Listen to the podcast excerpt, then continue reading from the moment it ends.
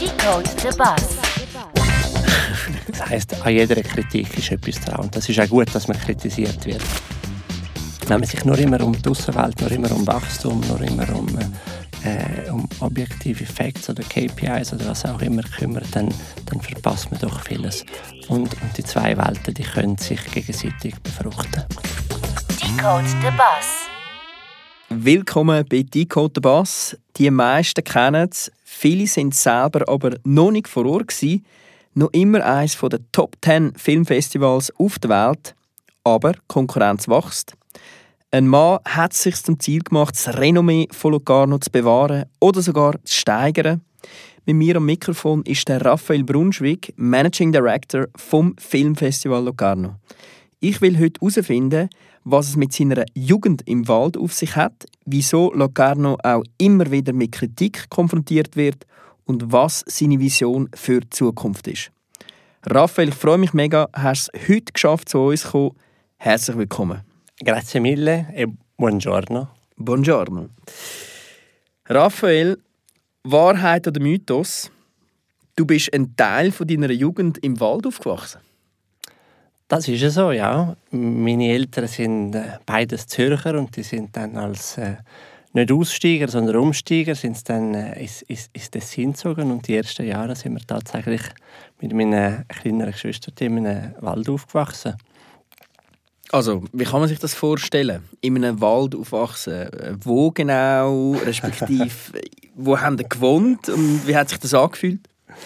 Das hat sich eigentlich ganz normal angefühlt. Also es ist ein Haus, das sie gebaut haben mit, mit, mit Freunden, in einem, also ein Rustico ausgebaut, wie das oft im Tessin der Fall ist.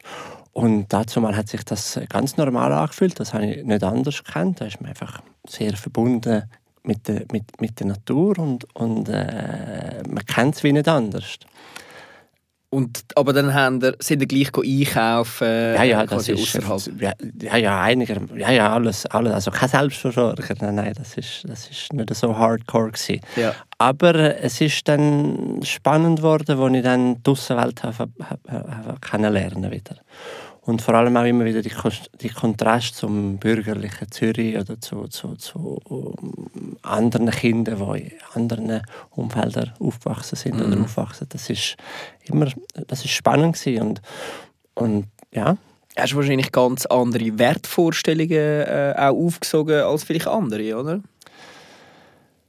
Das wüsste ich jetzt nicht. Also, ich, ich, ich denke immer, dass ich gewisse äh, Wildheit oder auf Italienisch tönt es besser, essere selvaggio, also dass man den, den Freiheitstrieb, der bleibt und eine gewisse Verbundenheit ähm, mit der Natur, die bleibt auch. Und mittlerweile hat sich das entwickelt. Ich träume sehr oft von dem Ort. Also ich bin mhm. jetzt schon viele Jahre nicht mehr dort gewesen. Es ist ein, ein, ein Ort von meiner Seele geblieben. Also das heißt, ein Teil von mir ist die und ich sehe irgendwie einen Teil von meinen Aufgaben auch, dass ich, de, dass ich was ich dort gefühlt habe und dass, dass, äh, dass äh, die heile Welt, dass, dass, dass man wieder irgendwie zu, zu der kommt auf, auf, auf andere Wege. Aber ich nehme an, das ist bei jedem mit seiner Kindheit so.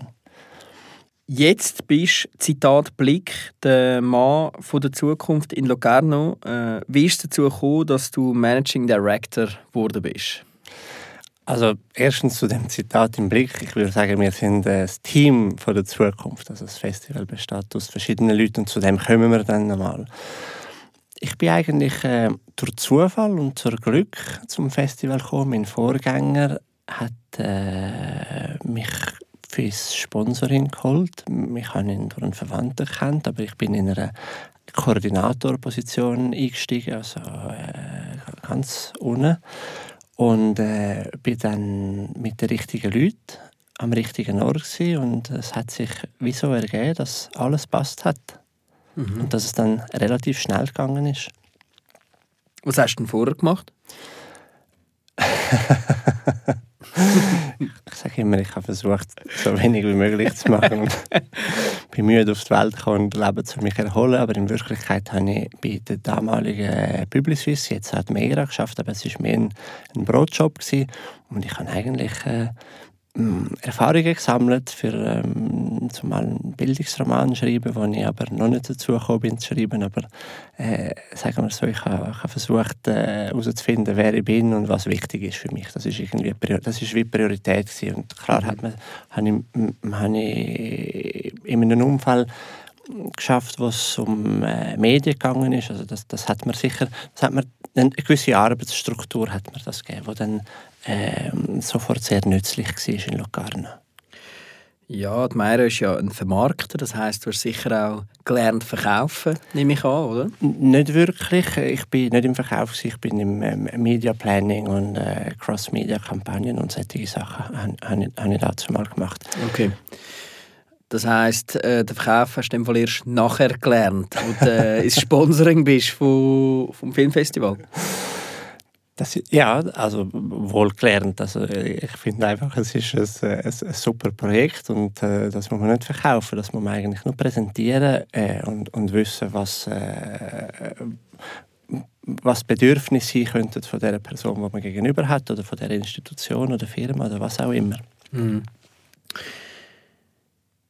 Jetzt ist äh, das Filmfestival Locarno äh, eines der ältesten Festivals überhaupt in der Festivalszene und äh, hat nach wie vor eine grosse Bedeutung. Wird die Bedeutung in Zukunft gleich bleiben, zunehmen oder abnehmen? Die wird zunehmen. Aber es wird nicht einfach sein. Es ist so, weltweit gibt es äh, über 6000 Festivals. Nur in der Schweiz gibt es 35 oder sogar noch mehr. Und tendenziell äh, geht es dem Festival nicht schlecht. Sie wachsen. Wem es nicht gut geht, das ist äh, der Arthouse-Kinos. Also wir sind ja da gerade bis wie am Kosmos, muss ich nicht viel dazu sagen. Aber äh, Festivals als Gatekeeper von der unabhängigen Filmszene oder vom, vom Kino allgemein, denen geht es eigentlich nicht schlecht. Aber es ist tatsächlich ein, ein, ein großer Druck auf verschiedenen Seiten. Also es, ist, äh, es, es, gibt Konkurrenten, international, national. Es gibt äh, Veränderungen in der Medienlandschaft. Also wir sehen, wir erfahren seit Jahren eigentlich eine Verärmung von der ähm, Kulturjournalisten, vor allem auch von den, von den Filmkritikern. Äh, Redaktionen werden zusammengelegt. Also das, das, ist, äh, das, ist, das ist nicht nur in der Schweiz so, das ist tendenziell überall so. Und dann ist es auch so, dass äh, das Publikum von einem Festival normalerweise aus den Leuten besteht, die x-mal pro Monat äh, oder pro Woche in ein Kino gegangen sind. Und äh, das passiert nicht mehr, weil es werden eigentlich so viel Film produziert wie noch nie, aber die werden äh, vor allem online konsumiert. Und äh, das heißt, es gibt, es gibt einige Veränderungen und zum äh, da, da, muss man anpassungsfähig sein, damit man in diesem äh, nicht einfachen Kontext äh, weiterhin existieren und relevant sein kann. Mhm. Das heißt, es sind Menschen, die bei euch als Festival kommen, die oft logischerweise auch Filme streamen, wo vielleicht weniger ins Kino gehen, wo auf verschiedenen Kanälen gleichzeitig unterwegs sind. Also sie sind eigentlich distracted, sie sind abgelenkt von, von anderen Medieninhalten. Wie schaffen ihr denn das, die Menschen immer noch zu begeistern? Was ist da so ein bisschen eure Strategie? Bevor wir zur Strategie kommen, muss man das vielleicht ein bisschen kontextualisieren. Also das Festival ist ja, ein, oder besser gesagt, ein internationales Festival ist erstens mal ein B2B-Anlass. Das ist ein Anlass für, für die Filmbranche, was um, um, um eine Industrie geht. Also da geht es um, um Interesse, um, um, um, um, um Leute, die in dieser Industrie tätig sind. Das heißt, in unserem Fall ähm, haben wir verschiedene Wettbewerbe zusätzlich zu der Piazza Grande. Wir zeigen ja über 200 Filme pro Festival in diesen elf Tagen und mehr als die Hälfte davon sind Weltpremieren. Und, und da kommen äh, Profis nach Locarno, seien es Journalisten oder seien es äh, andere Programmer oder äh, Festivaldirektoren oder Streamer oder was auch immer. Und die tun dann äh, die Filme anschauen und, und machen dann etwas aus diesen Filmen oder tun mit den Regisseuren dann schauen, dass sie weitere, an weiteren Projekten arbeiten und so weiter. Und der Teil, das ist zwischen 15 und 20 Prozent von unserem, von unserem Publikum. Das ist, äh, das ist ein Teil, wo, wo, das Publikum nicht wirklich wahrnimmt, aber es ist ein sehr wichtiger Teil. Mhm. Und der kommt, weil Locarno eine relevante Plattform ist, wo man Entdeckungen macht, äh, wo, wo gewisse, einen gewissen kuratorischen Wert haben oder einen inhaltlichen Wert haben. Und man weiß, äh, wenn, wenn, ein Journalist vom, von, von, New York auf, auf Locarno kommt, dann kommt er nicht, weil der Edward Norton auf dem roten Teppich ist, sondern er kommt, weil er im Wettbewerb von Locarno Sachen sieht, die er woanders nicht gesehen würde. Dann als Publikumsanlass, also als eines der acht Swiss Top Events, also der B2C-Teil, haben wir ein Publikum, das aus 80 Prozent äh, aus, aus einem Schweizer Publikum besteht und das ist eigentlich sehr heterogen. Äh, von den Sprachregionen her, also etwa ein Drittel kommt aus dem Tessin, ein Drittel kommt aus der Deutschschweiz und etwa 20 Prozent kommen aus der Welschen Schweiz. Und wir sind, ich glaube, der einzige wirklich nationale Anlass, den wir haben in der Schweiz. Weil klar sind auch viele Tessiner ähm, der Art Basel zum Beispiel. Aber äh, wo dann wirklich äh, ein grösseres Interesse, nationale Interesse dahinter sind, ist es, ähm, ist es wahrscheinlich ein Unikum oder gehört zu, der, zu den Unikums. Und äh, in den, äh, das, das, Publikum ist sehr heterogen. Also das heißt, wir haben äh, über 25 Prozent vom Publikum, das unter 30 ist. Und dann haben wir wieder einen Teil, wo, einen grossen Teil, der zwischen 40 und 65 ist. Und äh, jedes Publikum muss man eigentlich anders anschauen und jedes Publikum muss man anders begeistern. Aber was eigentlich die Einzigartigkeit von Locarno ist oder was sehr speziell ist, eigentlich, was wir Magie von Locarno bezeichnen, ist, dass die ganze kleine Stadt das Festival wird. Und man kommt eigentlich nicht zum einen Film anschauen, vielleicht Ausnahmen auf der Piazza Grande, aber man kommt für das Gesamterlebnis. Und, da sieht, und das Gesamterlebnis das besteht aus zwei, drei, vier, fünf, sechs Filmen pro Tag, x Tage lang, aber auch aus äh, Treffen, aus äh, Arbeitstermin, also depending on äh, in welcher Branche man tätig ist und aus äh, in See gehen baden oder äh, sonstige Aktivitäten, die auch mit unserem Angebot zu tun haben. Und Festivals sind ja eigentlich Ort von der Intensifizierung, wo, wo sehr viel stattfindet. Und haben bedenkt, dass unser Festival aus mehr als 30 Projekten besteht und ein guter Teil von denen sind fürs Publikum zugänglich, dann das, das ist sehr viel und, und, und fürs Gesamte kommt man eigentlich nach Locarno. Und unsere grosse Aufgabe ist, das, äh, das zu vermarkten können. Wir haben immer wieder Beispiele von Leuten, die zum ersten Mal kommen und dann erzählen wir davon und, und versuchen sie zu begeistern. Und wenn wir dann fragen, ja, wie war es gewesen? Haben wir zu viel versprochen? Dann ist oft die Antwort etwas wie, if only I had knew before that this is here and that this is so accessible. Das gesamte, das habe ich ja selber auch erlebt. Das ist tatsächlich so. Es fühlt sich auch so an, dass äh, ganz viele Menschen sich dort treffen für mit unterschiedlichen Hintergründen äh, und sich austauschen zu verschiedensten Themen, jetzt nicht nur zum Thema Film.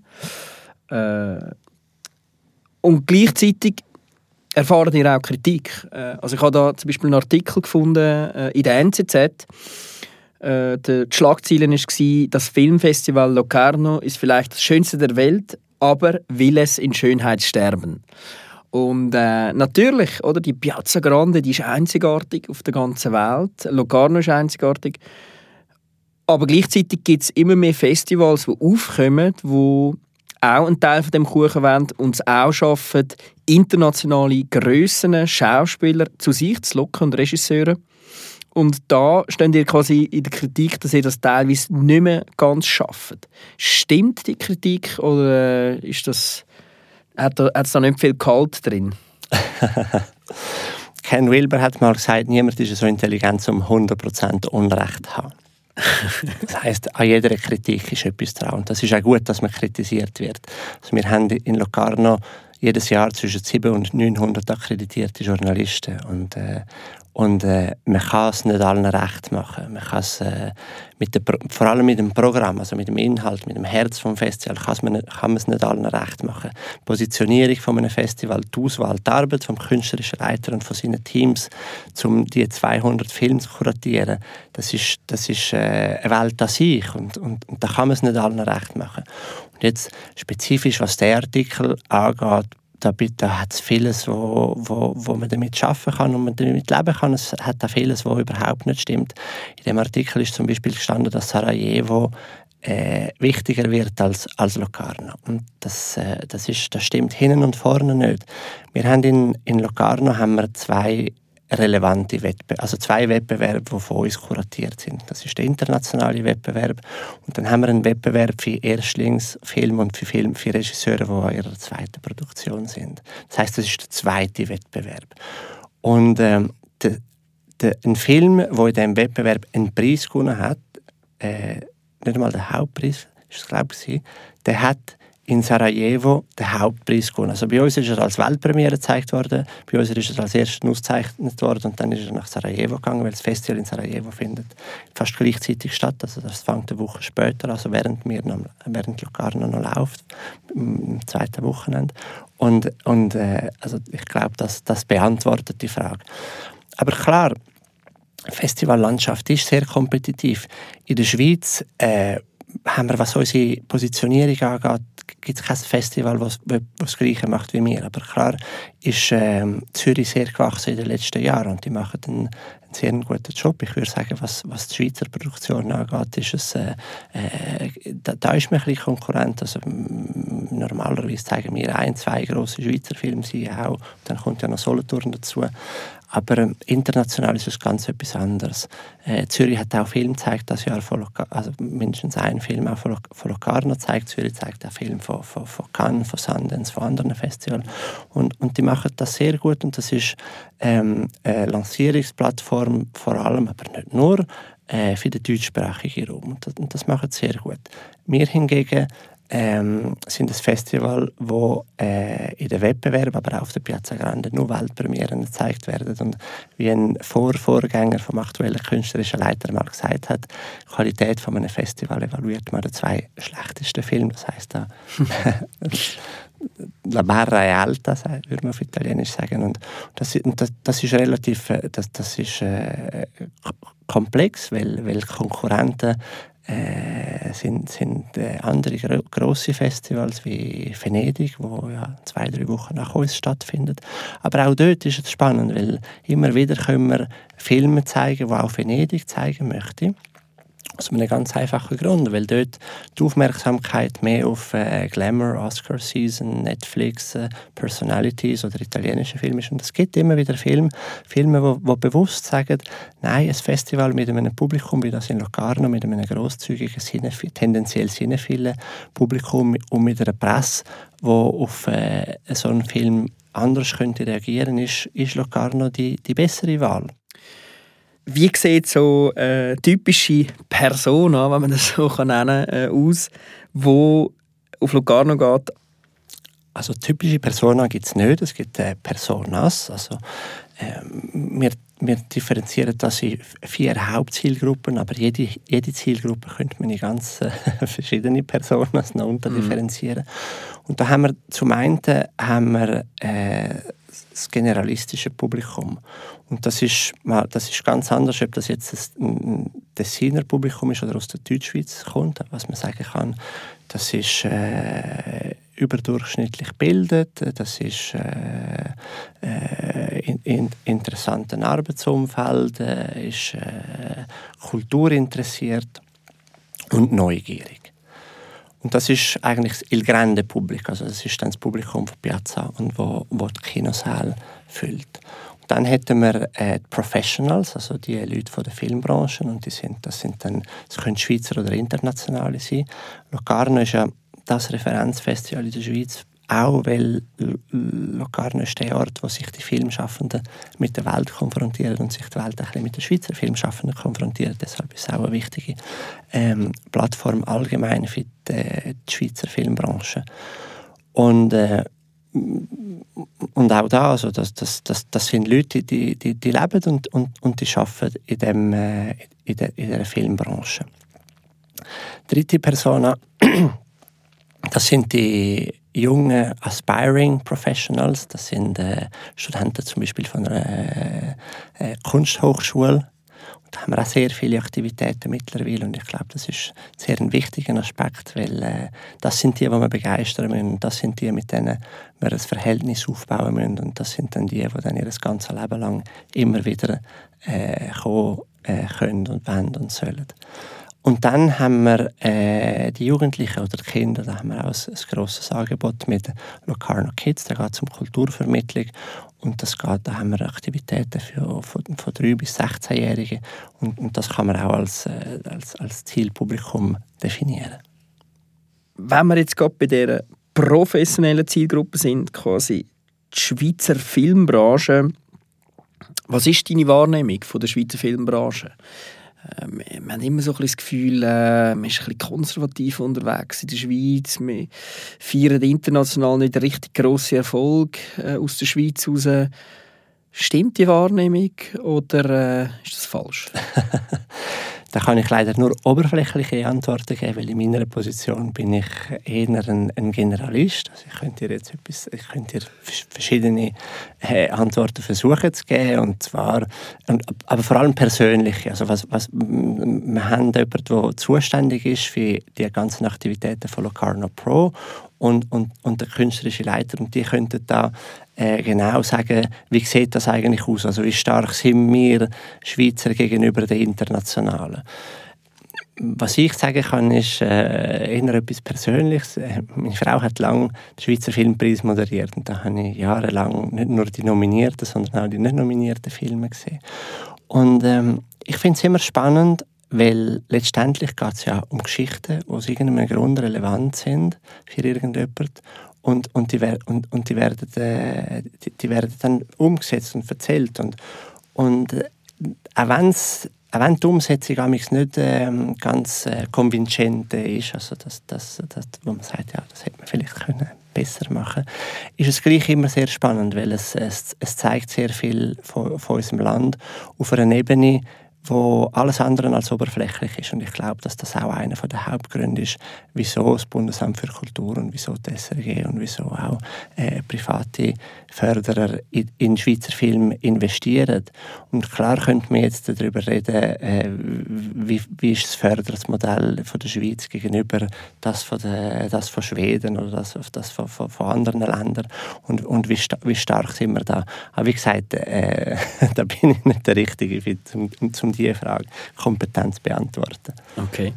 Also man merkt, du bist auch ein Diplomat äh, und, äh, und äh, bist gut darin, solche Fragen diplomatisch zu beantworten. Ähm, jetzt, du hast vorher äh, zwei, dreimal das Wort Positionierung äh, ins Maul genommen. Positionierung gehört ja auch zu der Strategie. Darum wieder zurückzukommen auf das Thema Strategie. Was ist die Strategie von Locarno, um in Zukunft noch erfolgreicher zu sein? Also, bevor wir zur Strategie kommen, Purpose. Wir haben das versucht mal zu definieren vor ein paar Jahren und, und das tönt etwa so, äh, dass wir uns als eine Community sehen, äh, where to create other imaginaries, auf welcher Ebene auch immer. Und äh, das ist eigentlich äh, die Basis und das ist es wahrscheinlich schon immer gewesen. Jetzt ist es so, das Festival, das äh, findet im August statt, elf Tage äh, und, und, das hat gewisse log logistische Constraints. Und wenn man das jetzt ein bisschen äh, im Kontext in einem breiteren Kontext anschaut, also zum einen äh, wo man denken, dass wo der aktuelle Präsident Marco Solari das übernommen hat vor ein bisschen mehr als 20 Jahren, dass es ein Budget von 6 Millionen und glaube 1 Million Schulden. Und mittlerweile sind wir sehr, sehr stark gewachsen. Wir sind jetzt etwa bei, das Jahr sind 17 Millionen gewesen, mit, wie vorher gesagt, 30 Projekte und äh, Hotels, die eigentlich überfüllt sind mm. und Kinosäle haben wir nicht mehr. Also, wir haben 14 Kinosäle während dem Festival, aber in Locarno gibt es eigentlich nur sieben. Also das heißt, ein Teil davon sind temporär und das würde ja keinen Sinn machen, dass es mehr gäbe in Locarno. Das heißt, man hat äh, logistische Constraints. Als Ort von der Intensifizierung kann man nicht mehr viel mehr machen. Also wir haben Aktivitäten im Nightlife-Bereich, in der ähm, Kulturvermittlung, äh, wir haben Academies, äh, wir haben Künstlerresidenzen und noch vieles mehr. Und irgendwann kann man nicht mehr mehr machen, aber man ist gleich gezwungen, zu wachsen, um äh, der Komplexität von der Welt gerecht zu werden. Wenn man nur bedenkt, wie sich die Kommunikation entwickelt hat, es braucht mehr Ressourcen, um äh, auch die ganzen digitalen Kommunikationskanäle äh, anständig können zu besetzen. Man muss aber auch äh, die, die, die, die, die, die, die es schon gegeben hat, muss man auch können bespielen und um weiter können zu wachsen, um weiter können relevant zu sein, haben wir uns zum Glück schon vor Corona Fragen gestellt, wie können wir eigentlich sicherstellen, dass wir weiterhin relevant sind in dem Umfeld, das ich versucht habe zu beschreiben. Und da haben wir eine Vision geschafft und die heißt Vision Locarno 365, 365. Und das ist eigentlich die Entwicklung vom Festival, von einem elftägigen Anlass, immer mehr in eine year-round connected Community, wo äh, auf irgendeiner Ebene digital, aber nicht nur mehr ihren Stakeholders einen Mehrwert generieren kann und Plattformen entwickeln kann. Und äh, dann ist äh, Corona gekommen, ich glaube, ein Jahr nachdem wir angefangen haben an dem. Und dann haben wir das eigentlich können viel schneller umsetzen, als wir gedacht haben. Also wir haben dann im 2020, wo wir das Festival nicht normal haben können durchführen, haben wir gesagt, okay, nehmen wir mal alle Projekte und versuchen wir uns zu überlegen, wie würde das Projekt äh, online aussehen. Und dann müssen wir es so aufbauen, dass es äh, weiterhin, dass es Kontinu Kontinuität haben kann. Also nicht, dass man es nur 2020 umsetzen, sondern dass man es weitermachen kann. Und so sind etwa 20 Pilotprojekte entstanden. Und die sind am wachsen. Ein paar werden wir dann müssen. We have to kill a few darlings uh, at a certain point. Und äh, und, und, das ist eigentlich die Strategie. Also wenn man, wenn man das, das physische Filmfestival, mhm. Das äh, wird qualitativ weiterhin noch können wachsen. Da, da, da kann man immer besser werden. Ähm, was aber äh, die Aktivitäten und das Publikum und so angeht, da gibt es Optimierungspotenzial, aber da kann man nicht mehr viel daran ändern. Aber mit einem Brand wie unser, wo ein, es ist ein weltweit ähm, weltweit relevanter Brand, zwar ein Nischenbrand, also der hat für ein gewisses ähm, Publikum Re Relevanz. Mit dem äh, kann man das Business Model erweitern und das ist eigentlich äh, die Strategie und das Ganze soll dazu dienen, dass äh, was in diesen elf Tagen in Locarno passiert, dass das weiterhin wächst, vor allem auch an Relevanz und dass die Magie äh, noch größer und noch stärker wird. Weil was wir wissen ist, egal wie gut wir sein werden mit Plattformen, vielleicht können wir noch ein paar Beispiele zu denen machen, ähm, aber äh, the magic will always happen in, in Locarno. Mhm. Aber es geht darum, dass wir eben auch äh, zum de, de, den Konkurrenten, äh, äh also de, zum, zum können weiterhin existieren und relevant sein, dass man, dass man die Attraktivität von Locarno stärken kann. Mhm das heißt eigentlich wirklich die, die Magie, wenn ihr quasi auch in die digitale Welt hineinbringen, oder? Und äh, eine Art Community schaffen, eben die 365 Locarno, äh, wenn ihr eigentlich kontinuierlich ein Storytelling habt, wo man sich dann in dieser Community quasi äh, wohlfühlt und auch trifft. Ja, das kann man, das kann man so zusammenfassen. Mhm. Ja, das, das sind dann verschiedenste Communities und das Ganze, das hat dann auch wieder, das, das, das, das ist auch spannend, wenn man das von einem anderen Standpunkt aus beobachtet und zwar von der Entwicklung vom Sponsoring und vor allem vom Sponsoring spezifisch in Locarno, weil mhm. die Tendenz, wo wir, wo wir ja sehen, ist, dass ähm, CSR wird immer relevanter und Kannst du schnell sagen, was CSR also ist? Also Corporate Social Responsibility wird, wird, genau. wird immer relevanter.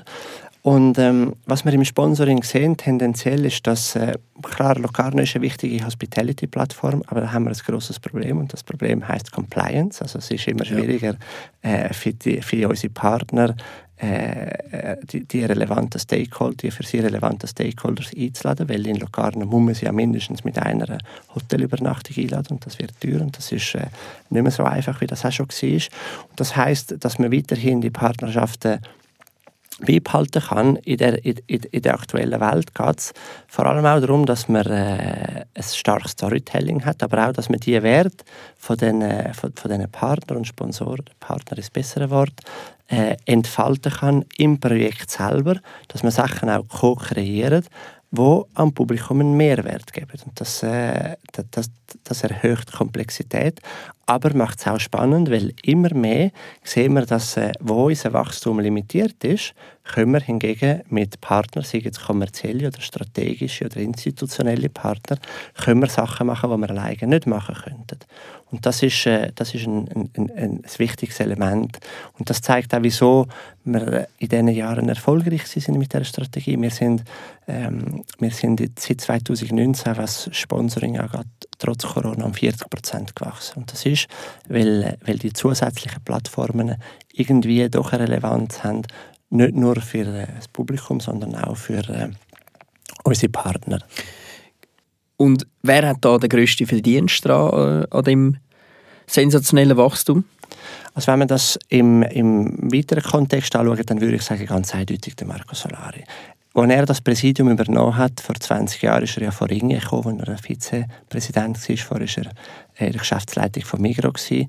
Und äh, er hat eigentlich etwas äh, ganz Einfaches gemacht. Zwei Sachen hat er gemacht. Er hat, zum einen hat er die private Wirtschaft stärker involviert und hat so können das Festival professionalisieren und auf der anderen Seite hat er die damalige Funktion vom, vom äh, künstlerischen Leiter, wo der, der einzige Direktor war, hat er aufteilt, ein bisschen wie das mit den Medien ist, wo man auf der einen Seite hat man einen Chefredakteur, der zuständig ist für den Inhalt und das ist bei uns der künstlerische Leiter und das ist eigentlich die, international die relevante Figur. Ja. Das ist die Figur, die auch ähm, äh, gesellschaftspolitisch oder kulturpolitisch Relevanz hat. Und, und, und, und Themen sind ja, also die, die Themen von einem Filmfestival sind dort. Und auf der anderen Seite hat er die Figur vom operativen Leiter, was sich dann in meine Figur, also in Managing Director Figur, ähm, hat, hat, hat er eingeführt und das hat dann dazu gebracht, dass man das System professionalisieren kann. Und auf der Basis von dem, was er aufgebaut hat, mit meinen Vorgängern und mit den Vorgängern von John Nazzaro, dem künstlerischen Leiter, hat man dann äh, ein System können aufbauen, wo, wo, wo eine gewisse äh, Kraft hat und auf dem kann man jetzt als, als, als Teamwork kann, kann, kann man aufbauen. Ja. Sechs war es, jetzt sind wir bei 17 Millionen Budget. Von wo kommt denn das Geld? Das äh, Finanzierungsmodell das basiert eigentlich um eine, aus einem Gleichgewicht zwischen den öffentlichen Geldern auf verschiedenen Ebenen, also Bundesamt für Kultur, DESA, da haben wir das Projekt im Zusammenhang mit der Entwicklungshilfe, da geht es um äh, Stärkung von der Filmlandschaft in Ländern, wo Demokratie oder die Filmförderung nicht so stark ist. Dann haben wir den wichtigsten Geldgeber, das ist der Kanton Tessin. Da kommen wir über, da kommen wir etwa 3,5 Millionen Franken über. Und dann die Gemeinden von der Region. Und vielleicht noch kurz mhm. zu dem Beitrag von der, vom Kanton Tessin. Eine Ausgabe vom Festival kostet 17 Millionen Franken. Der Kanton Tessin finanziert uns mit 3,5. Aber äh, fast 80 Prozent von diesen 17 Millionen die geben wir im Tessin aus. Und äh, Lindotto, also der Mehrwert, der generiert wird finanziell mit einem Festival, das ist etwa zwischen 40 und 70 Millionen Franken. Und dazu kommt ja noch ein Medienwert, also die äh, 700 bis 900 Journalisten, die in Locarno jedes Jahr sind, die schreiben etwa 25'000 Beiträge. Und wenn man den, den Medienwert von denen berechnet, also äh, Quadratzentimeter auf äh, Zeitungen, Sekunden im Radio und im Fernsehen und so, dann hat das einen Medienwert zwischen 6 und 8 Millionen, 6 und 8 Millionen Franken. Mm. Das ist eigentlich der Grund, wieso wir, äh, der wichtigste Grund, wieso wir, wieso wir äh, da geht es um Standortförderung, da geht es um Stärkung um Tessin, da geht es aber auch um wirtschaftliche ja. Faktoren. Dann haben wir etwa ein Drittel äh, Sponsoren, also private Partner, und das sind äh, mittlerweile fast 6 Millionen Franken, äh, über 150 Partner, also doch ein, ein, aufwendiger Teil vom Ganzen. Da sind aber auch Stiftungen dabei. Äh, und das ist eigentlich eine Welt an sich. Und, und, und die wichtigsten da sind äh, die Hauptpartner, sind jetzt äh, UBS Senior Partner seit über 40 Jahren, Swisscom, Mobiliar und äh, neu ab 2023 äh, Swatch, wo Manor ersetzt hat, wo weiterhin bleibt, aber nicht mehr als, als Hauptpartner. Und, und die Partnerschaften, die basieren eigentlich auf, äh, da, da, da gibt es äh, vieles, was zusammenkommt. Ähm, es braucht, auf der einen Seite braucht es auf, auf der Ebene von einem Verwaltungsrat oder von einem, von einem CEO oder vom Management braucht es äh, den Willen, dass man zusammen mit der Politik, mit der Öffentlichkeit, mit, mit der öffentlichen Hand die staatspolitische Verantwortung übernimmt und sagt, wir stehen dafür für das Projekt, wir wollen Kultur finanzieren in der Schweiz und ist vor allem auch in einer, in einer peripherischen Region, wie das Tessin ist. Und das, das, das, das ist wichtig. Also ohne, ohne diesen Teil äh, ist es viel, viel schwieriger. Und dann muss es aber selbstverständlich auch auf der Marketing-Ebene funktionieren. Also da gibt es ganz klare äh, Verträge, Projekte, äh, Ziele, KPIs und was auch immer. Und die muss man erreichen und da muss man etwas können leisten. Und da ist Locarno eine spannende Plattform, weil es bietet, es bietet vieles aus. Es ist eine Hospitality-Plattform, äh, es ist eine, eine, eine Medienplattform und es ist, wie gesagt, eine Plattform, wo man glaubwürdige und spannende Projekte mit Partnern entwickeln kann, über die man dann auch kommunizieren kann. Mhm. Und der dritte Teil, das ist das, was wir einnehmen mit Ticketing, Merchandising und so weiter. Wie viel Prozent ist das? Das ist ein bisschen weniger als, äh, das ist um die 25 Prozent. Ja. ja. Du hast vorher schon mal das Wort Nightlife äh, ins Maul genommen, jetzt natürlich Hospitality. Wenn man sich das jetzt so vorstellt, das Festival, man hört es auch immer aus dem Ausland, wo Politik zusammenkommt mit Künstlern, mit jungen Menschen, werden da rauschende Partys gefeiert am Abend in Locarno. Wie, wie stellt man sich das so vor? ich weiß es nicht. ich, nein, äh, ich bin nicht, nicht an, jeder Party. Aber ja, wie gesagt, ein Ort von der Intensifizierung, da passiert vieles. Und vieles mhm. muss auch nicht von uns kuratiert sein. Und das ist auch schön. Cool. Also, ein sehr starkes Element vom Festival, und das ist wirklich etwas, wo weltweit gibt es kein anderes Festival, wo so ein starkes Branding hat. Also das mit dem Leopard, mhm. mit dem Gel und Schwarz, die ganze Stadt wird eigentlich branded. Weit über das, was wir machen. Das heißt, äh, jede Bar äh, gehört eigentlich zum Festival dazu, obwohl sie nichts mit ja. uns zu tun hat. Und da hat jede Bar hat eine andere Positionierung. Und sagen wir es so, äh, das Tessin ist nicht dafür bekannt, dass es jugendfreundlich ist. Äh, das heißt, äh, in Locarno gibt es zum Beispiel keine Diskos. Also mhm. es, es, gibt aber Orte, wo's, äh, wo's, wo, wo man am Abend gerne sein kann. Und äh, es gibt auch Partys, die wir organisieren, vor allem eine Eröffnungsparty und eine Closing Party. Und, äh, und, und, und, das ist so, wie man sich das vorstellt. Ja. Du bist ja, glaube ich, dabei. Ja, also, genau. Ich bin in dieser Zeit äh, ein bisschen äh, ein bisschen viele Sachen im Kopf gehabt, darum bin ich relativ früh heimgegangen. Aber äh, ja, also ich habe das eben auch gehört, oder? Ich meine, in Tessin äh, ist sonst nicht so viel los, aber dann in Locarno dann eben einmal schon. Das ist ja so. Also Locarno tut vor allem, also Locarno ist während Moon and Stars, äh, mhm. äh, wo ja ähm, anderthalb Wochen vor uns beendet, und im Festival ist es wirklich lebendig. Und während dem Festival ist es wirklich die, Haupt die Welthauptstadt vom Autorenfilm. Also dann wird es eine, eine, internationale Stadt. Und vielleicht noch etwas zur Nightlife. Das ist etwas, was mir sehr am Herzen liegt. Und, und wir, wir tun ja einen Teil von der Anlass wir selber ähm, kuratieren oder wir selber organisieren. Aber das Festival besteht, hat über 180 Anlässe, die von unseren Partnern ähm, organisiert werden. Und da hat es auch äh, sehr wichtige, gro grosse Partner mit äh, äh, grosse, äh, wichtige Abendessen mit 200 Leuten am gleichen Tisch, Ex-Bundesrat mhm. und was auch immer und, und, Minister und was auch immer. Also Politiker und, zeigen sich mega gern in Locarno, oder? Muss man, muss man sagen? Ich würde es so sagen. Ich würde sagen, dass Locarno ist eine Plattform, wo Politik, Wirtschaft, Kultur und äh, grosses Publikum ja. zusammenkommt und deshalb ist es spannend. Tagesanzeiger hat es mal als Mikro Davos im Sommer bezeichnet und das ist auch ein mhm. Teil vom, vom, vom Erfolgsmodell äh, Locarno. Was ich auch will sagen ist, also einen Teil tun wir kuratieren und, und, und, und äh, organisieren, aber es ist auch sehr wichtig, dass es eine unabhängige Szene gibt. Und ja. das ist selbstverständlich in einer kleinen Stadt wie Locarno ganz anders, als das jetzt in Zürich ist. Und, und, und da müssen wir einfach schauen, dass wir als Facilitator oder Enabler versuchen, etwas zu machen, ohne dass wir Geld investieren müssen, ohne dass wir, aber dass es dass das möglich ist, weil die Lebendigkeit vom Festival hängt auch davon ab, also von diesen Anlässen, die spontan entstehen oder die entstehen und, und die nicht von uns organisiert sind. Weil wenn wir uns bewegen, dann muss Kommunikation dabei sein, dann, dann ist es sicher. Also es, ist, es ist um, eigentlich, um einiges komplizierter und, äh, die Lebendigkeit und der Erfolg vom Festival hängen aber auch davon ab, dass Locarno äh, gewisse Lebendigkeit bieten kann, die sie sonst während dem Jahr genau. tatsächlich nicht immer Also ihr müsst eigentlich ermöglichen, dass der Leopard tanzt in dieser Zeit in Locarno auf, auf verschiedenen Stages und Du hast vorher den Leopard äh, erwähnt. Wie ist es dazu gekommen, dass Locarno den Leopard äh, quasi als Branding-Tier hat? Das ist äh, eine gute Frage. Das war äh, fast ein bisschen Zufall, gewesen, weil äh, Locarno ist wie gesagt, als äh, ein drittes ältestes Festival im 46 gegründet worden. Und die ersten Preise sind dazu mal La, La Vela d'Oro, also ein, goldiges, ein, ein, Segelboot eigentlich.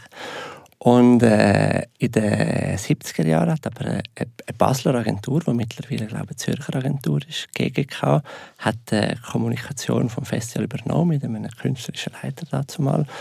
Und dann haben sich das Wappen von der Stadt Locarno angeschaut und dort ist eigentlich ein Löwe drauf. Aber der Löwe ist ja schon das Symbol von Venedig. Und dann hat man gesagt, ja, aber das ist doch kein Löwe, das ist doch ein, das ist doch ein, ein Pard, also ein, ein, mythologischer Leopard. Und da, so ist das äh, mit, dem, mit dem Leopard entstanden, wo jetzt, wie gesagt, eines der äh, Merkmale von dem Festival ist und wo wirklich auch einen sehr hohen Erkennungsfaktor hat. Genau, also die, die ganze Stadt ist Zeit voll äh, von, von Leoparden, Leopard Plüschtierli, Leopard Lanyards und so weiter. Also wirklich cool, äh, auch sehr einprägsam. Es gibt auch den Leopard Club und dann gibt es eben auch den Leopard Club Award. Jetzt, was hat der für eine Relevanz in der Welt? Also wenn man den gewinnt, das muss vielleicht erklären, was das genau für ein Award ist. Und ist es jetzt etwas, wo man sagt, den habe ich jetzt gewonnen, ich bin extrem stolz auf das? Oder einfach so ein bisschen die Ordnung von, der, von dem Award? Also zuerst vielleicht zum Leopard Club. Also wir haben, äh, wie die meisten Kulturinstitutionen, haben wir auch einen Gönnerverein und das ist der Leopard Club. Da haben wir äh, Persön Personen, Persönlichkeiten, Firmen, die sich beteiligt am Festival, nicht als Sponsor, sondern als, als Donor sozusagen. Und, und da gibt es verschiedene Aktivitäten für die Donors. Und, äh, und, und, das, ist ein, das ist ein wichtiger Teil. Marco Solari hat das mal so bezeichnet. Er hat gesagt, der Leopard Club ist eigentlich das, das Sicherheitsnetz, das am Akrobaten ermöglicht, äh, Akrobatie zu machen, die er sonst nicht machen könnte. Und äh, zu denen gehört auch der, der, Leopard Club Award. Also das ist einer von verschiedenen Awards, die wir äh, fast jeden Abend mittlerweile auf der Piazza vergeben. Und äh, der geht da äh, Persönlichkeiten, äh, wo, wo, wo, wo eine gewisse Ausstrahlungskraft haben. Also da haben wir äh, Persönlichkeiten awarded, wie der Adrian Brody zum Beispiel. Äh, und, und, und, und was das für eine Bedeutung hat, also das, das, ich würde sagen, das hat eine symbolische Bedeutung und das ist äh, sozusagen eine Entschuldigung, um die Persönlichkeiten können nach Locarno einladen, wo sie ja dann nicht nur einen, Award in Empfang nehmen auf der Piazza Grande, sondern dann auch an unseren Academy teilnehmen oder Masterclasses mit dem, mit, mit dem Publikum haben. Und, und das ist ein Zahlt man denen auch etwas? Nein, dann zahlt man normalerweise nichts. Äh, wenn beim, beim, äh, dann, dann, dann zahlt man Tatsächlich ist das ein heikel. Dann zahlt man normalerweise nichts. Es kann Ausnahmen geben, aber die sind nicht beim Festival. Also wenn ein Partner etwas zahlt, das das kann es geben, aber das Festival zahlt dann nicht. Okay. Ja, das wäre jetzt eben spannend, weißt, sind die wirklich so in ihrem Haus irgendwo in Los Angeles und dann haben sie so den Leopard Club Award hinten drauf im Schmine und feiern den ab. Das würde mich noch äh, interessieren. ja, da gibt es viele Geschichten. Also ich glaube, der Ken Loach hat mal, äh, es ist kein Leopard Club Award, also es ist ein, ein Pardo d'Onor, ja. ich glaube, habe ich mal in meinem Buch gelesen. Er hat, ein, dazu mal haben wir noch größere gemacht, die sind um einiges schwerer gewesen. Der hat er dann gebraucht, als äh, zum, zum, Tür, zum Türen aufzuhalten. Also. Ah, okay. kann, man, kann man auch machen, ja. Dann war er wenigstens im Einsatz gewesen. Jetzt äh, aber ja, was, was ich dazu sagen möchte, klar hat die symbolischen Awards, das sind die, die man auf der Piazza Grande geben, wie zum Beispiel das Jahr der Excellence Award Campari an Aaron Taylor Johnson, wo wir kürzlich vom Tagesanzeiger gelesen haben, dass das wahrscheinlich der nächste Bond werden wird. Aber das, das, sind, das, sind, das sind symbolische Awards und das sind Awards, wo man Persönlichkeiten zelebrieren möchte und, und wo man auch den Teil wahrnimmt, das, das Teilbedürfnis wahrnehmen, dass das Festival auch einen, mindestens einen Hauch an Glamour haben muss. Es braucht einen roten Teppich, was in Locarno nicht selbstverständlich ist, weil das gibt es erst seit weniger als 20 Jahren, dass es einen roten Teppich gibt, wie das in anderen Festivals selbstverständlich ist. Aber die Preise, die wirklich relevant sind, äh, wo dann die Leute dann wirklich auch äh, in ihren Stuben behalten. Das sind die, die die, auch die jungen Filme machen, ja. machen oder die von den Wettbewerben. Und das sehen wir immer wieder. Also immer wieder können wir E-Mails, Briefe oder Telefone über vor allem künstlerische Leiter äh, wo, wo Regisseure sagen, dass Locarno das Leben von einem Film, von, von einem Regisseur und von einem Schauspieler tatsächlich ändern kann. We, we start careers and Locarno can change the life of a filmmaker. Und, und, das, ist, und, und das ist eigentlich auch Teil von unserer, von unserer, von unserer Mission. Und, und dort hat es dann ganz eine andere Relevanz ja. als bei jemandem, der schon sehr viele, wo tendenziell schon sehr viele Anerkennungen bekommt und das dann aus anderen Gründen macht, aus äh, Großzügigkeit gegenüber einem Publikum oder sonstige Sichtbarkeitsgeschichte oder weil man gerade einen Film lancieren muss oder positionieren muss. Ja, das ist mega schön und ich finde, das merkt man wirklich auch, dass die jungen Künstler Künstler, die dann auf der Piazza Grande davor stehen, die sind wirklich erfüllt mit Stolz. Das, das merkt man sehr, sehr gut und das ist, das ist äh, einzigartig und sehr cool. Ähm, Thema Storytelling. Du hast vorher schon gesagt, ihr wollt ein starres Storytelling äh, quasi über alle Kanäle hinweg. Jetzt meine Frage ist natürlich so ein bisschen, wie ist euer Storytelling in der Deutschschweiz? Und ich habe auch mit Menschen geredet, mit jüngeren Menschen und habe versucht herauszufinden, wie die Wahrnehmung ist vom äh, Filmfestival Locarno äh, bei ihnen. Und äh, es ist noch nicht so ein stringentes Markenbild um, äh, bei, bei allen Jungen. Ich weiß nicht, ob das differenziert jetzt vielleicht zu, zu einem älteren Publikum, das kann ich so nicht sagen. Ich weiß nur, dass diese Story vielleicht noch ein bisschen geschärft werden könnte? Oder täuscht da mein Eindruck? Nein, nein, das ist absolut so.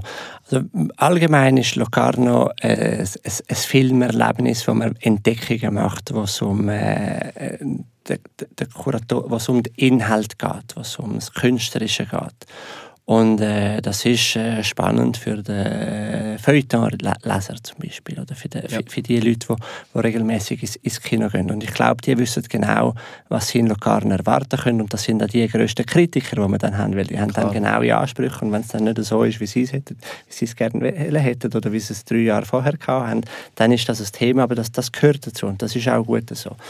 Hingegen bei den Jugendlichen ist eigentlich die Strategie, dass wir äh, mit, mit spezifischen Projekten, wie zum Beispiel unsere Künstlerresidenz im Basecamp, wo wir sehr eng zusammenarbeiten mit den wichtigsten Kunsthochschulen, also auch mit der ZHDK in Zürich, ECAL, äh, HED äh, und, und, und, so weiter, äh, dass wir dort ähm, Jugendliche aufmerksam machen, auf was, auf, auf was eigentlich passiert in Locarno und die dann auch einladen. Also zum Beispiel in dem Basecamp, das ist eine Künstlerresidenz, wo wir 200 Jugendliche haben, elf Tage lang, 100 kommen aus der Schweiz, 100 kommen aus dem Ausland und man könnte das eigentlich als Micro-Influencer äh, betrachten.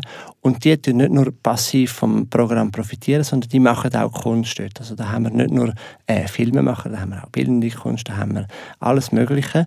Und, und, das ist, und das ist sehr lebendig. Und wir, wir verstehen uns auch immer mehr als eine zukunftsorientierte Plattform, wo wir für junge Kreative einen, einen, einen Zugang geben können zu, zu, der, zu Kreativität im weitesten Sinn. Und da gibt es äh, verschiedene Projekte. Also zum Beispiel haben wir einen Lehrstuhl an der Università della Svizzera Italiana äh, gegründet, 2020 auch als symbolisches Projekt äh, in dem schwierigen Corona, ersten Corona-Jahr.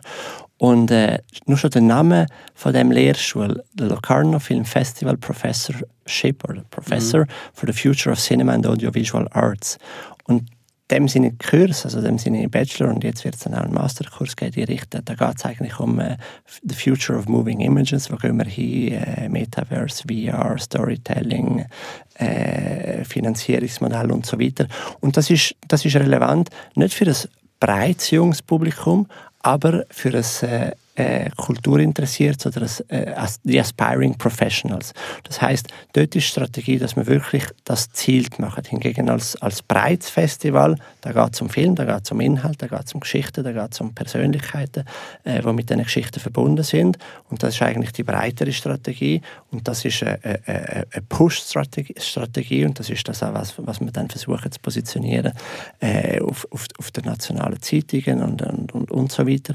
Und dann gibt es Pull-Strategie, äh, wo wirklich zielt ist auf die Personen, wo, wo nicht viel, also wo, wo, wo ein Bruchteil sind vom, vom Rest, aber das sind dann die Personen, die das Festival in Zukunft prägen werden und das sind die, die uns dann auch immer wieder ermöglichen, uns, uns zu erneuern, weil die werden dann wie Teil vom Projekt und dann ihr Know-how kann dann auch einflüssen und die müssen dann Storytelling machen von, von Locarno. Aber das ist nicht das breites Publikum. Mm.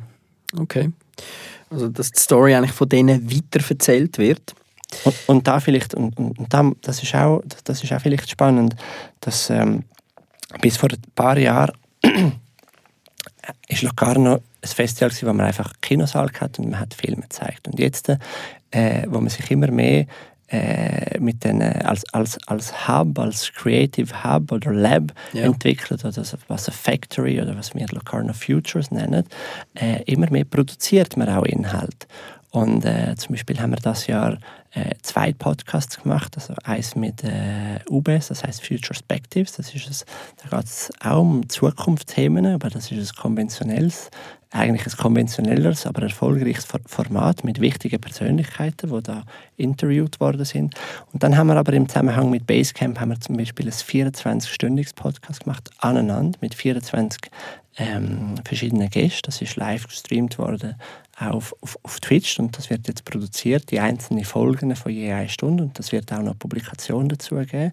Und da ist es gegangen um, um, um the future of attention und äh, wie das mit, was ja ein, riesiges Thema ist, Riesig, ja. we- weil Attention Economy sind wir ja, oder? Also, Genau, und, und man schafft es ja kaum mehr in einem Kinosaal äh, zwei Stunden Genau. zu ohne aufs Handy zu schauen. Also das ist und, und was ich da- damit sagen möchte, ist, wir, wir, haben, wir erleben gerade einen Paradigmawechsel, dass man nicht nur Content, und das ist jetzt ein Beispiel von verschiedensten, wir tun nicht mehr nur äh, Inhalt kuratieren und darüber kommunizieren, aber immer mehr tut man auch selber Inhalt produzieren, wo die dann we have Okay. to distribute them.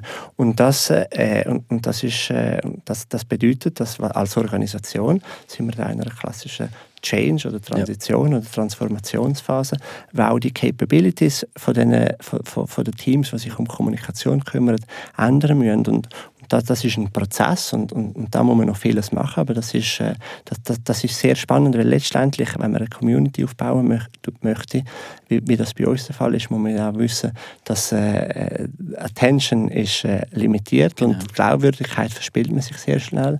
Und das Ziel ist da, dass man äh, was wir dann auch kommunizieren werden, das muss einen Mehrwert generieren. Das kann nicht einfach nur äh, Marketing, Kommunikation sein. Also das muss eine Bedeutung haben für die Zielgruppe, die wir ansprechen. Und das ist eine riesige Herausforderung. Sehr spannend, dass ihr euch da weiter transformiert. Was für eine Rolle spielt da Social Media?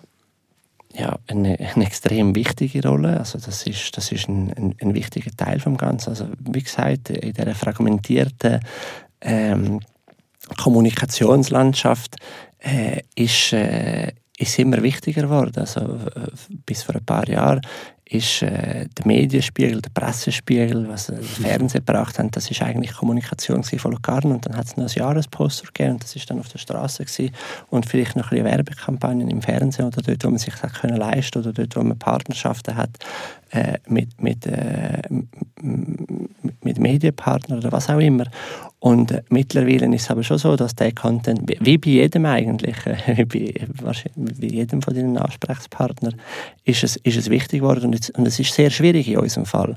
Weil, wie gesagt, wir ein sehr fragmentiertes Publikum haben. Also wenn wir jetzt einen Post machen oder wenn wir einen Newsletter machen, an wen geht die? Geht die ans Tessiner Publikum? Geht sie ans Deutschschweizer Generalistenpublikum? Geht sie an die Deutschschweizer Professionals?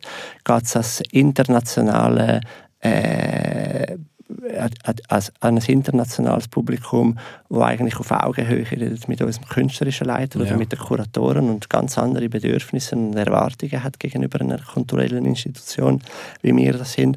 Und, und, und du siehst, es ist, äh, es, es, es ist komplex und es ist mit, mit Strategie, aber vor allem auch mit Ressourcen be- bezogen. Und da muss man einfach schauen, dass man das Beste macht mit den Ressourcen, die man hat und sich immer professionellere äh, oder immer strukturierter äh, unterwegs ist. Also nicht, nicht, nicht data-driven, sondern data-informed, aber dann das, das Thema mit Herzblut beherrscht und die richtigen Content-Creator hat, die das dann auch ähm, super umsetzen können. Hochkomplexe Fragen, die da quasi müssen beantwortet werden. Ähm, auf welchen Kanal sind ihr dann alle unterwegs, jetzt auf Social? Eigentlich äh, die, die, üblich, die usual suspects. Wir haben aber intern lange Diskussionen gehabt, ob wir äh, auf TikTok gehen wollen oder nicht. Mhm. Und da schaffen wir äh, jetzt mit, mit, mit unser interner Entscheid ist eigentlich ein Nein gewesen. und dann haben wir letztes Jahr haben wir eine Zusammenarbeit mit Web Republic gestartet und dann haben die uns dann äh, zeigt, wieso das auch für uns wichtig ist. Und, und, und das heißt, den Kanal bespielen wir jetzt auch, aber das ist, das ist, das ist der Anfang. Und wie gesagt, das ist noch vieles ongoing, also das sind wir noch nicht, wo wir sein möchten, aber es ist, Wir sind Teil vom. Prozess. Ja. Startlöcher würde ich nicht sagen. Das ist Teil vom. Nein, und, und es ist auch so, also ich sehe das, wenn man mit anderen Festivals oder mit anderen Kulturinstitutionen redet, wenn man, wenn man sich selber analysiert, dann ist man einfach immer sehr kritisch Ja. und sieht alles, was nicht geht. Aber gegenüber außen ist es ja dann hat es auch nicht die Relevanz, was es dann für uns hat. Und, Ja. äh, es, es, es, funktioniert, aber, aber ähm, es gibt noch viel. Also es, wir sind noch in einer Entwicklungsphase, Mhm. wo, wo, wo vor allem was den Community-Aspekt angeht, da, da gibt es noch etwas zu tun. Welche Person äh, auf deinem Weg, wo du gemacht hast, hat dich am meisten beeinflusst? Oder es kann auch äh, ein Buch sein oder so etwas. Was sind so deine Personal Influencer, die dich äh, auf deinem Weg begleitet haben? Ja, zum Glück habe ich sehr viele und sehr großzügige Menschen auf meinem Weg getroffen. Aber ich würde sagen, wahrscheinlich die, die, das wichtigste Treffen oder was, was, was mir am meisten am Herzen liegt, ist sicher äh, das Thema tiefe Psychologie. Also die ganzen Themen, die mit dem äh, CG Jung verbunden sind. Mhm. Und äh, das hat mich wahrscheinlich am meisten beeinflusst. Oder besser gesagt, dort habe ich mich am meisten die die, die gefühlt. Oder am, am, am, dort fühle ich mich am, am, am wohlsten. Und die Themen, die ja dort aufkommen, das sind ja dann Themen, die indirekt an der Arbeit oder weil sie im Alltag äh, wieder aufkommen, weil es mit Zwischenmenschlichem zu tun haben, weil es mit emotionaler Intelligenz zu tun haben, weil es darum geht, wer ist man eigentlich, äh, was, was will man eigentlich vom Leben, was ist, äh, was ist äh, unsere Haltung zu welchem Thema auch immer. Und, und, und, und das ist sicher ähm, das ist sicher etwas, was mich, mich stark geprägt hat oder was mich, mich jetzt noch stark prägt. Und, und das ist ja dann mit äh, unendlich vielen äh, Unterthemen oder Nebenthemen oder Nebendisziplinen verbunden. Wir waren ja beide Impulsgeber gewesen, äh, am Europaforum dieses Jahr. Äh, und du hast dann auch noch äh, quasi deine Vision für Europa wiedergegeben, wie du das dir am, am besten vorstellst. Wie, wie hast du dich da gefühlt, äh, wo du quasi gefragt worden bist als Raphael, wie du Europa siehst in der Zukunft? Äh, Hast du dich da wohl gefühlt? Also ist das für dich jetzt eine Rolle gewesen, wo du find- findest, ja, das, das, das mache ich mega gern? Äh, ich persönlich habe es äh, sehr herausfordernd gefunden. Wie war es für dich? Gewesen? Das ist eine unfaire Frage, weil, genau, weil ich dir gesagt habe, das für mich, nein, ähm, äh, also die Fra- die Frage an für sich ist, das, das sind nicht meine Themen und da kann ich nicht viel mehr sagen, als, als da gibt es Leute, die können viel Intelligenteres dazu sagen. Was einfach, was bei mir, was, was, was ich einfach da dazu gesagt habe vorher und zu dem stehe ich auch, ist, äh, die öffentliche Arbeit oder Medienarbeit oder Interviews oder Public Speaking und so, das ist das ist, habe ich immer als den schwierigsten Teil von meiner Arbeit empfunden. Und äh, das hat vielleicht auch damit zu tun, dass ich, ich, ich, habe ja nicht, ich, ich habe ja nicht studiert, das heißt ich habe das auch nie müssen machen, äh, habe nie müssen etwas präsentieren. Und dann bin ich dann irgendwann am Festival, habe ich das mal müssen machen. Und dann habe ich ist- ich habe gar keine Stimme gehabt, es ist nichts passiert, es ist, es ist, äh, es ist peinlich gewesen, es ist sehr schwierig gewesen. Und das ist auch ein langer Prozess immer so am Limit von der Comfort Zone, wo man dann auf verschiedenen Ebenen schaffen kann, dass man das dann einigermaßen im Griff hat, dass man dann auch äh, die, die, die, die, die, Fähigkeit entwickelt, um können etwas äh, super präsentieren und dafür etwas können stehen. Und jetzt spezifisch zu dieser Frage, wie gesagt, ich bin äh, politisch möchte ich mich da nicht dazu äußern, aber was ich einfach als, als sehr wichtig finde und das ist auch wieder ein Teil von, ähm, von meiner Arbeit oder von wie ich meine Rollen interpretiere. Auf der einen Seite gibt es die äh, objektiven Facts, also Positionierung vom Festival, Finanzierung vom Festival, Reputation vom Festival, äh, nachhaltige Entwicklung vom Festival und so weiter. Und das ist, äh, das, das geschieht eigentlich alles in der, in der Außenwelt. Aber was mir sehr am Herzen liegt, ist, dass es, äh, dass das äh, ähm, auch auf eine Art verbunden ist mit unseren inneren Welten. Und äh, auf die inneren Welten, auf die muss man, mit denen muss man achtsam umgehen. Also es ist immer eine Frage, äh, wie viel Zeit widmet man denen, wie viel Bewusstsein widmet man denen. Äh, und das, das passiert ja dann auf, auf, auf ganz vielen Ebenen. Und, und ich, ich vermute einfach, dass wenn man, das, äh, wenn man die unbewussten Teil von sich selber äh, wenn, wenn man an denen nicht schafft oder wenn man nicht an dem, was wir spirituelle Intelligenz nennen, nicht, nicht schafft, sei das jetzt mit, mit, mit, mit Betten, mit Meditieren, mit äh, was auch immer mhm. äh, für einen relevant ist.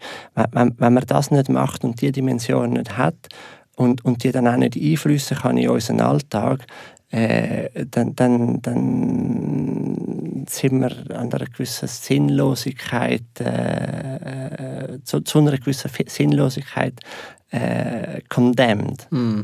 in meiner Ansicht. Und, und deshalb ist eigentlich mein, mein grosser Wunsch, also nicht, nicht für Europa, aber für uns allgemein, ist, dass man diese Teile nicht, nicht vernachlässigt. Mhm. Und, und klar gibt es Prioritäten, also Maslow hat das ja auch gut äh, mhm. geschildert, das ist ein, ein sehr einfaches und sehr starkes Bild, aber ähm, wenn man sich nur immer um die Außenwelt, nur immer um Wachstum, nur immer um, äh, um objektive Facts oder KPIs oder was auch immer kümmert, dann, dann verpasst man doch vieles. Und, und die zwei Welten, die können sich gegenseitig befruchten. Mhm. Aber äh, ich habe sehr, sehr viel gelernt heute von dir. Ähm, ich sehe, Locarno hat einen sehr optimistischen Driver, wo äh, extrem viel Strategie und ähm, Voraussicht mit sich bringt. Und darum glaube ich, äh, das wird weiterhin sehr, sehr, sehr erfolgreiches Festival sein. Das war Decode Bass. Mein Name ist Fabio Emch. Bis zum nächsten Mal. Grazie per l'ascolto. Bus.